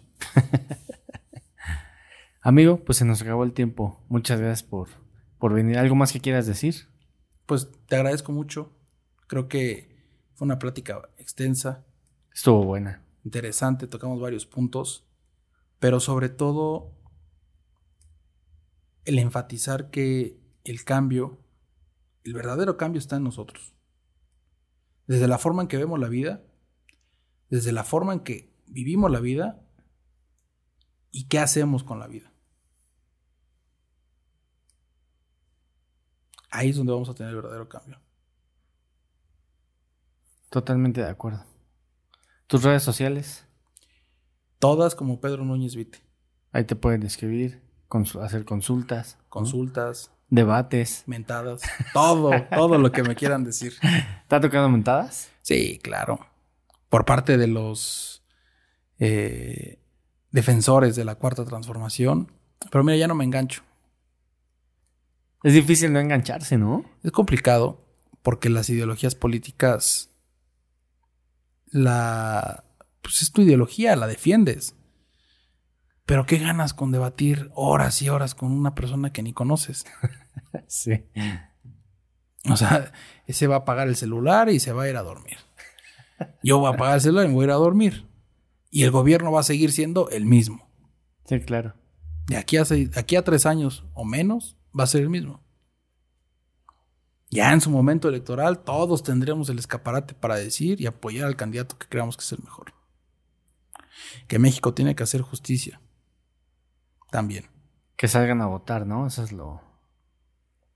Decía eh, Luis Donaldo Colosio, México, yo veo un México con hambre y con sed de justicia. Y yo creo que este gobierno a México solo le sirvió migajas de justicia y unas gotas para calmar la sed. México tiene un montón de hambre y un montón de, justicia, sed de justicia. Porque yo creo que no habíamos vivido un momento tan feo en México como ahora lo vivimos. Ese terror que tenemos salir a las calles, a las carreteras, a las vacaciones, a todo. Tiene que llegar alguien que cambie este país. Desde, Pero- la, desde la cabeza. Pero para eso pues hay que salir a votar. Pero para eso hay que ¿no? salir a votar. Y votar bien, ¿no? Con el voto de castigo. ¿Te acuerdas que haces ahí, antes de las elecciones, decían, no, es que el voto de castigo? Y yo así de, no, es que ¿por cómo voto de castigo? Tiene que ser un voto útil. Justo eso. Y mira, la gente votó con el estómago en el 2018. Cansados de la corrupción de Enrique Peña Nieto. No estamos tan lejos, ¿eh? Ahora. Y le siguen saliendo cosas, y le siguen saliendo cosas, y le van a seguir saliendo cosas. ¿Por qué? Porque no se puede tapar el sol con un dedo. No vivimos en los Méxicos del- en el México de los 60s o 70s en que era el presidencialismo imperial, que era lo que... ¿Qué hora es, este secretario? La hora que usted diga, señor presidente. Así era. Y como no había medios de comunicación, o sea, Facebook, todo eso, Hoy cualquier persona te graba y ya estás en el escrutinio público. y te corren. Entonces, creo que eso es lo que no han medido. Pensaron que iban a manipular a la gente como la manipularon en su momento. Pero no midieron el que, iba- el que le iban a salir las cosas también malas. No puedes ejercer el servicio público sin que recibas golpes. Válidos o no válidos, los vas a recibir. Tienes que estar preparado para eso. Dicen que el buen político tiene que ser como el elefante. Ahí te dejo esa, esa frase. Tiene que tener la piel bien gruesa y las orejas muy grandes. Si quieres ser buen político. Entonces, no puedes estar en política sin esperar trancazos. Pues sí, estoy totalmente de acuerdo. Y te repito, pues el cambio de México está en todos y tiene que haber una persona que dirija ese cambio, pero tiene que ser de todos. Una sola persona no puede modificar la vida de 130 millones de personas. Pero 130 millones de personas sí podemos modificar la vida del vecino. Es un factor de multiplicación. Yo hago las cosas bien, tú haces las cosas bien y todos empezamos a hacer las cosas bien. Totalmente de acuerdo. Amigo, muchas gracias por venir y que haya un capítulo 2. Claro que sí, con todo gusto. Tú me avisas. Pues nada, muchas gracias a los que llegaron a este punto del podcast. Eh, recuerden que estamos en Amazon, en Google Podcast, en todas las, en todas las plataformas, habidas y por haber. Muchas gracias y nos vemos el siguiente capítulo. Chao.